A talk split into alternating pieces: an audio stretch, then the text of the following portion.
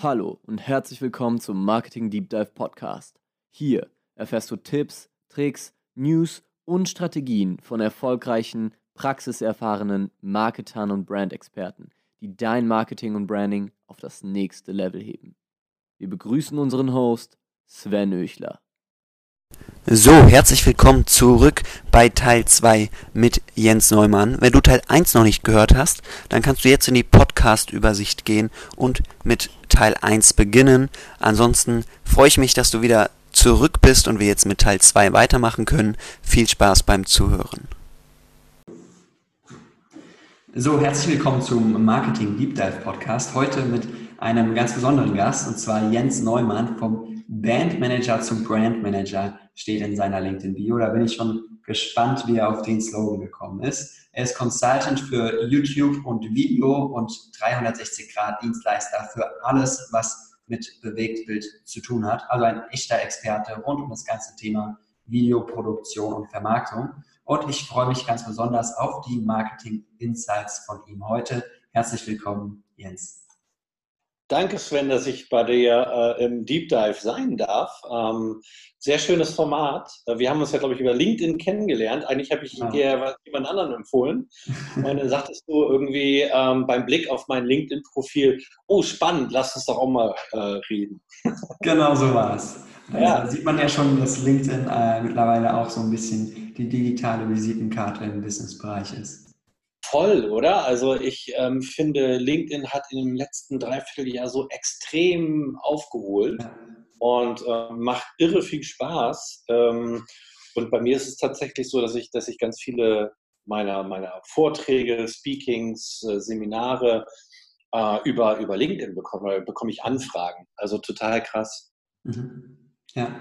ja, lass uns äh, der, der Reihe nachgehen, bevor ja, wir ja, in LinkedIn Content Marketing einsteigen. Ähm, ja, wer bist du heute und wie bist du dazu gekommen? Nimm uns mal so ein bisschen mit auf die Reise. Boah, wer bin ich heute? Naja, heute bin ich jemand, der, der ähm, aus vielen Fehlern gelernt hat, die er gemacht hat in seinem Job. Ähm, von ganz oben auf nach ganz unten und dann irgendwann wieder in die Mitte. Ähm, ich habe mit ähm, als ich sehr, sehr jung war, habe ich sehr viel Geld verdient. Und es ist tatsächlich so, dass wenn du jung bist, und das war bei mir 28, äh, und du deine erste Million auf dem Konto hast, und das ist jetzt nicht übertrieben, ähm, und das ist auch kein Angebertum, sondern es soll einfach nur erklären, was, was ich heute mache, mhm. äh, dann ist es tatsächlich so, dass du den, den Boden unter den Füßen verlierst. Ich glaube, ich war damals ein Riesenarschloch okay. äh, zu der Zeit. Ähm, äh, habe das aber selbst gar nicht so empfunden, natürlich, aber so rückblickend äh, war das teilweise echt unter aller Kanone. Und ähm, daraus hat man natürlich gelernt, oder daraus habe ich gelernt heute, ähm, 20 Jahre später. Und ähm, das ist etwas, was ich zum Beispiel in meinen, äh, in meinen Seminaren kommt das gut durch, dass ich sehr authentisch bin, dass ich darüber reden kann, was mir passiert ist und was man so im Marketing für Fehler machen kann oder auch gut machen kann und eben halt auch in meinen Vorträgen. Ähm, und ähm, was ich heute bin, ist halt, ich mache sehr viele Vorträge zum Thema YouTube-Marketing. Ähm, ich rede aber auch über mein Leben, ähm, welches in den 90er Jahren äh, mit einer Band angefangen hat, die ich klassischerweise gecastet habe, so dass Dieter Bohlen heute bei äh, Deutschland sucht den Superstar macht, ähm, bin ich damals durch Bremer Diskotheken gegangen und habe, habe die auffälligsten Tänzer äh, äh, rausgesucht und habe gedacht, ähm, die müssen in meiner Band sein. Ähm, also ich selber habe keine Musik gemacht, sondern ich hatte einfach den Wunsch, aus diesem verschlafenen Bremen heraus eine Band zu kreieren, die es schafft, in die Top Ten zu gehen. Und ja, und das was, das, was ich damals gemacht habe, äh, das sage ich heute in, mein, in meinen Speakings halt immer wieder. Und ja, das habe ich geschafft tatsächlich. Also ähm, wir, wir waren nicht nur in den Top Ten äh, in Deutschland, sondern wir haben, äh, und die Band heißt Mr. President ähm, und der Welthit heißt Coco Jumbo, äh, war eben halt nicht nur in Deutschland Top Ten, sondern war in über 60 Ländern in den Top Ten. Äh, von äh, Australien über Amerika, über Japan äh, bis, äh, bis zu dem Iran und Irak. Also unfassbar. Krass. Und, äh, und damit hast du angefangen, das war deine Karriere als Musikproduzent und bist dann später in den Bereich zur Videoproduktion übergegangen. Naja, also genau, also es war, ähm, ich war nicht der musikalische Produzent. Also es gibt einmal den Produzenten und einmal den Producer. Das ist in Musik ein bisschen merkwürdig. Also der Produzent macht die Musik ähm, äh, und der Producer ist, äh, ist letztendlich der, der Geldgeber, derjenige, der dafür sorgt, dass die Verträge gemacht werden, dass das Marketing gemacht wird. Und das war ich. Ich habe damals einen Kumpel gehabt, mit dem haben wir habe ich zusammen in der Bremer Diskothek aufgelegt, als DJ klassischerweise. Ich habe damals schon gedacht, wenn andere Leute Geld ausgeben am Wochenende, dann bin ich derjenige, der Spaß hat und Geld verdient. Ja. Ähm, das habe ich damals schon mit 18 so gemacht und außerdem, seien wir ehrlich, ähm, der DJ kriegt einfach auch immer die coolsten Frauen. Ja. Und damit, ich habe einfach mit 18 sehr pragmatisch und männlich gedacht.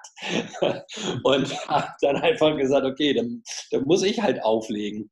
Und ähm, so ist es eigentlich entstanden. Da haben wir uns kennengelernt.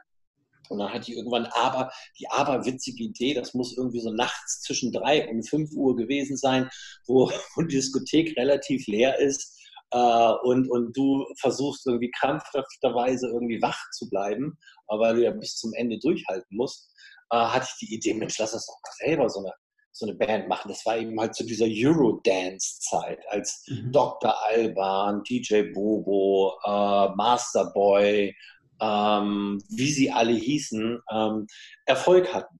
Und ähm, zu der Zeit haben wir dann äh, die Band gegründet. Das war so 19, 92, 93. 93 muss es gewesen sein.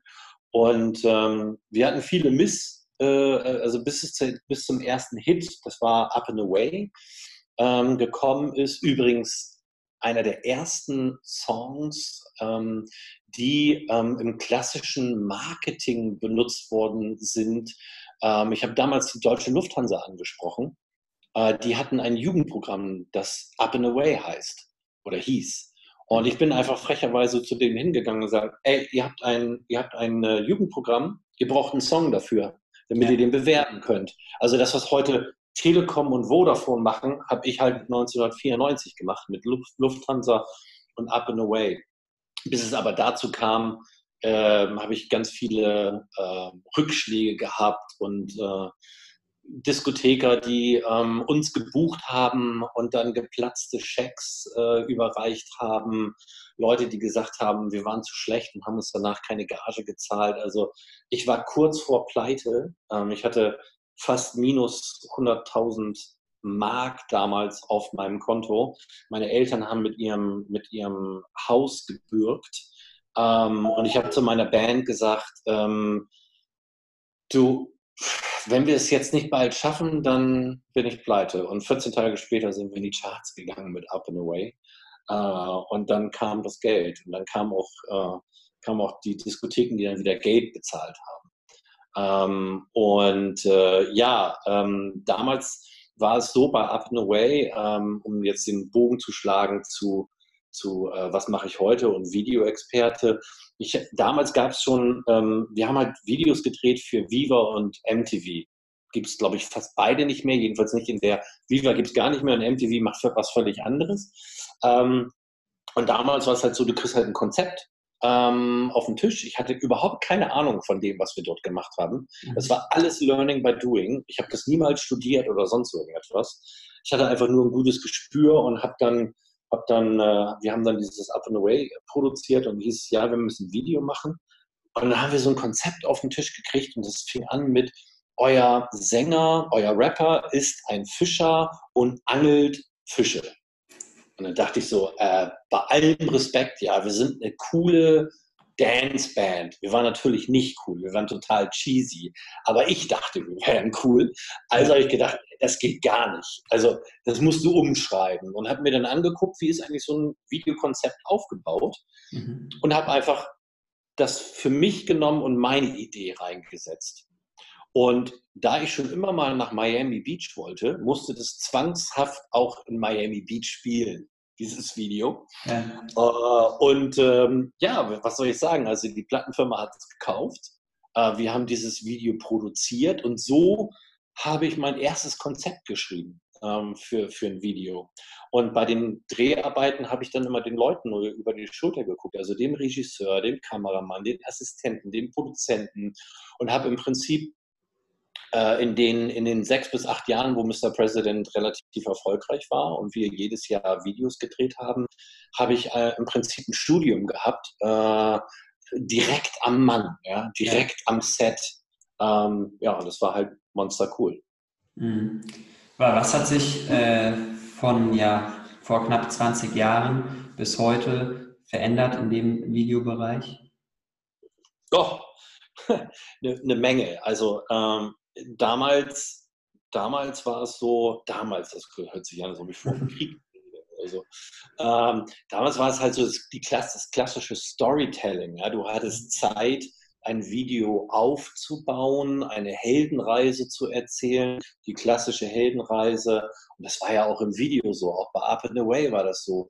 Ähm, wir, wir besteigen ein Flugzeug, fliegen nach Miami und dort haben wir Spaß. Also dieses typisch, diese typische Heldenreise, da hast du heute ja überhaupt gar keine Zeit mehr zu, gerade wenn wir im Social wenn wir im Social Media Bereich reden und Video ähm, dort eine Rolle spielt, da musst du halt völlig anders rangehen.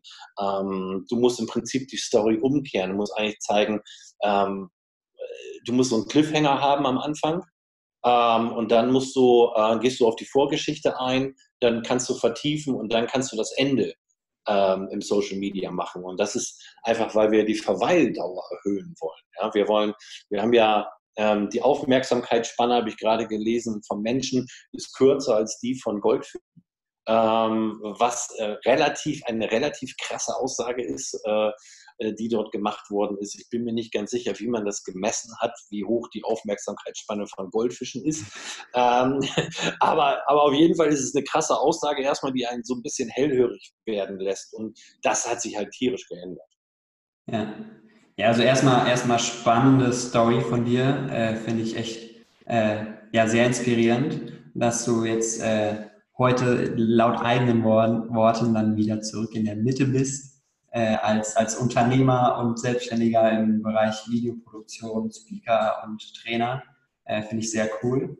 Und ähm, ja, weil beim Thema Video hast du jetzt schon das erste äh, angesprochen dass wir in einer deutlich schnelllebigeren äh, Welt leben, gerade was Social Media angeht. Wie sieht denn so das optimale oder wie sieht denn ein optimaler Cliffhanger aus? Also wie kann man die Aufmerksamkeit äh, bei einem Video eines klassischen Social Media Users catchen? Ähm, ja, du kannst mit verschiedenen Möglichkeiten arbeiten. Du kannst natürlich erstmal mh, hm, mit dem Bild arbeiten und ein, ein ähm, krasses Bild erzeugen oder ein ungewöhnliches Bild erzeugen. Ich habe gerade ein, ein Video gemacht, weiß nicht, hast du jemals von der Naruto Challenge gehört? Oh, ich, es sagt mir was, aber. Ja, okay, also es ist so eine, so eine japanische ähm, Comic-Geschichte äh, und ähm, das, der, der Anfang ist so, dass diese, diese Figur Naruto immer durchs Bild läuft und immer weiterläuft durch verschiedene Räume, so als ob es durch, durch Wände laufen kann. Mhm. Und äh, sowas habe ich jetzt gerade gemacht ähm, für, ich halte im Oktober eine Keynote ähm, beim BVDW äh, Video World Summit und ähm, dafür habe ich so ein Video gemacht und da brauchst du einfach so einen sogenannten Thumbstopper. Und dafür mhm. habe ich diese Naruto Challenge gemacht, wie ich eben halt mich äh, äh, durch einen Raum bewege und immer wieder durch Wände gehe. Also sowas kannst du machen, äh, um erstmal so eine Aufmerksamkeit, so ein sogenanntes Eye Candy ja, zu erzeugen. Mhm. Ähm, du kannst aber auch eben halt ähm, klassischerweise äh, wir haben in meinen Seminaren, die ich gebe, YouTube Marketing, äh, lernen wir so ein bisschen, ähm, wie wir das machen können. Und ich habe da ein Beispiel des Märchens von, von Schneewittchen. Kennst du das Märchen von Schneewittchen noch, Sven? Oh, ich hab's mal. ich genau. auf jeden Fall mal geschaut, aber so wirklich. Also das Märchen von Schneewittchen ist, ne, Spieglein, Spieglein an der Wand, äh, wer ist die Schönste im ganzen Land? Und dann sagt, sagt der Spiegel Schneewittchen. Und äh, dann äh, versucht die böse, böse Stiefmutter oder die böse Queen, ähm, Schneewittchen umzubringen. Ähm, äh, schafft es aber äh, erst im vierten Anlauf und liegt sie im gläsernen Sarg.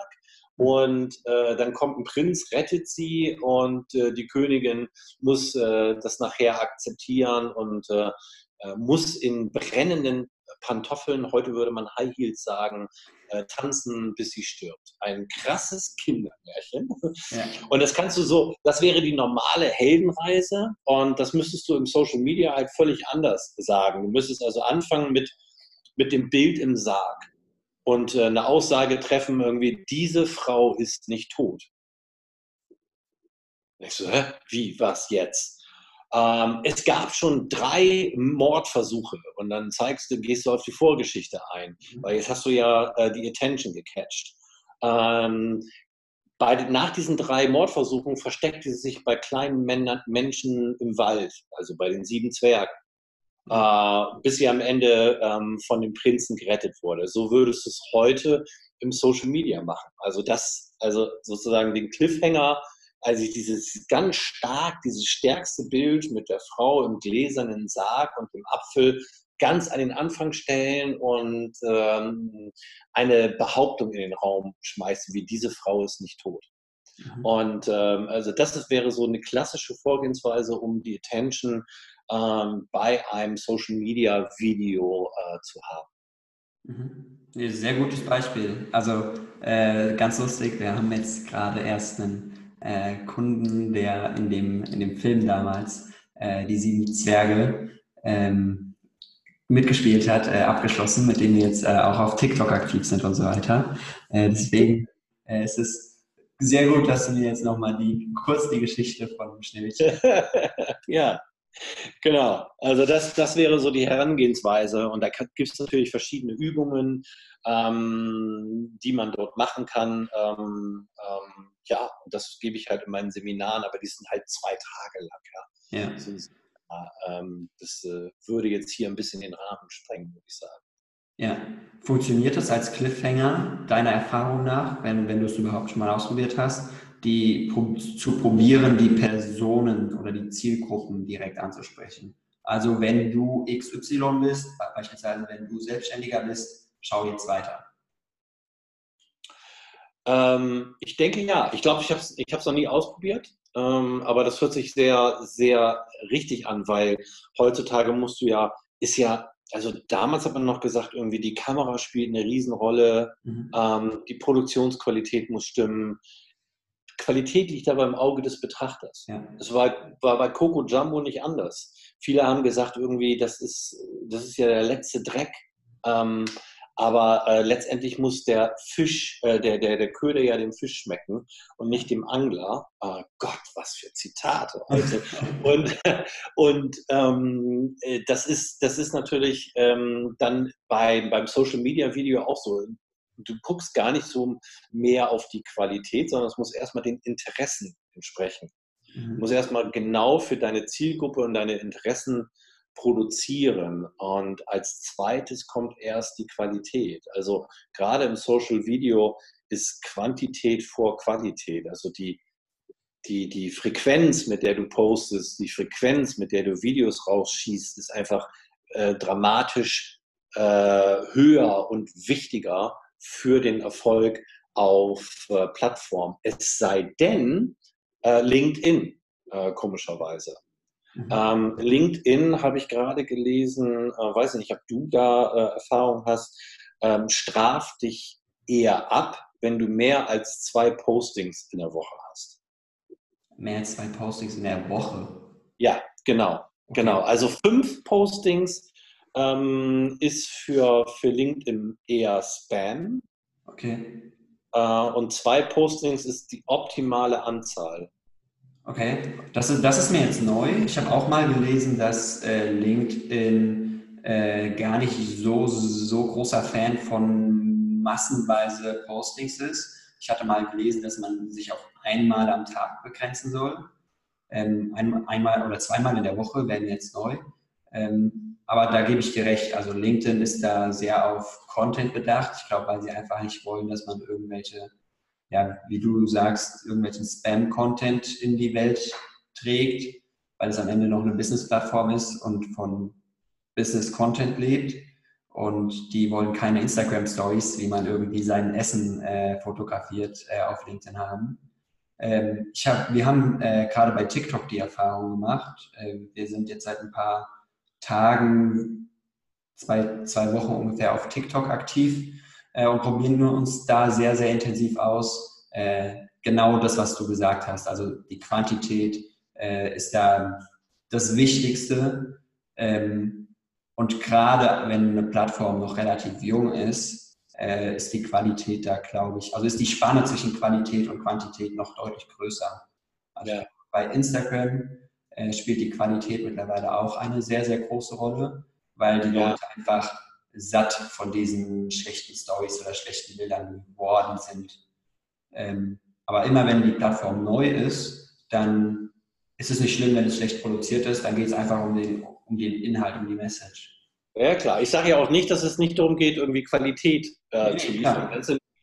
Es hat immer drauf, kommt immer darauf an, auf welcher Stage in deiner Videostrategie du gerade bist. Also du postest daily, ähm, kann das auch mal ein Schuss aus der, aus der Teeküche sein mit dem Handy? Ja. Äh, hast du eher einen seriellen Charakter, also bist du monatlich oder wöchentlich, dann sollte das schon so in die professionelle Ebene gehen, ist dann ja sowieso, weil du es ja vorplanst, ja. produzierst, schneidest und gehst du auf die ganz hohe Ebene, die man bei YouTube, im YouTube Marketing Hero nennt, dann reden wir über klassische Ads, dann reden wir aber auch über Virals, also krasse Ideen mhm. und äh, da spielt sehr wohl Qualität eine Rolle, klar.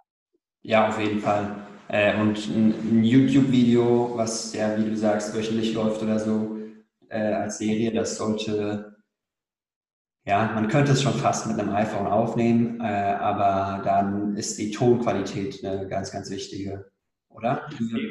Ja, definitiv, definitiv. Also du kannst heute sehr viele Sachen mit dem iPhone oder Android aufnehmen. Die Kameras, äh, gerade was die hm, eher exklusiveren ähm, Handys angeht, die haben ja alle meistens eine Doppelkamera, sodass du auch wirklich ähm, so Death auf Field hast, also so ein bisschen ja äh, Vordergrund scharf, Hintergrund unscharf äh, machen kannst. Ähm, was du aber auf keinen Fall verwenden darfst, ein No, No, No, ist das interne Mikrofon. Das ist aber auch bei professionellen Kameras so. Ja? Also das ja. interne Mikrofon ist ausschließlich für den absoluten Notfall gedacht. Ja. Ähm, das, das ist auch im Social Media so. Also dir wird eher schlechtes Bild verziehen, aber dir wird, wenn du dann den Ton anmachst, äh, eben halt nicht verziehen, dass der Ton schlecht ist. Und da musst du dann ähm, ein äh, Lavalier-Mikrofon, also ein Ansteckmikrofon haben. Äh, und die gibt es ja für, für Android, für, für iPhones ähm, ab 20 Euro oder so. Ja, ja gibt es sogar auch günstiger, aber da weiß ich nicht, ob die dann den Qualitätsansprüchen genügen okay, gut, aber 20 Euro finde ich jetzt schon sehr billig. Ja, wir über äh, meinen Namensvetter, ja, Jens Neumann, äh, Neumann-Mikrofone äh, kennen äh, viele aus der Musikbranche. Da bist du halt bei auch schnell mal bei Tausenden von Euros. Krass, ja. Ja, ja und so ein äh, Rode oder so bekommt man, glaube ich, für 60 äh, Euro oder so. so ja. ja. ja. Ähm, ja, wir haben schon kurz das Thema YouTube angesprochen. Ähm, was macht YouTube aus und vor allem, wie wird man mit Videos auf YouTube erfolgreich, wer auch immer den Erfolg definiert? Ja. Ähm, was macht YouTube aus? Also YouTube ist ähm, eine zum ersten Mal äh, eine riesengroße Suchmaschine, nämlich die zweitgrößte Suchmaschine der Welt ähm, gehört zum Alphabet-Konzern und damit zu Google.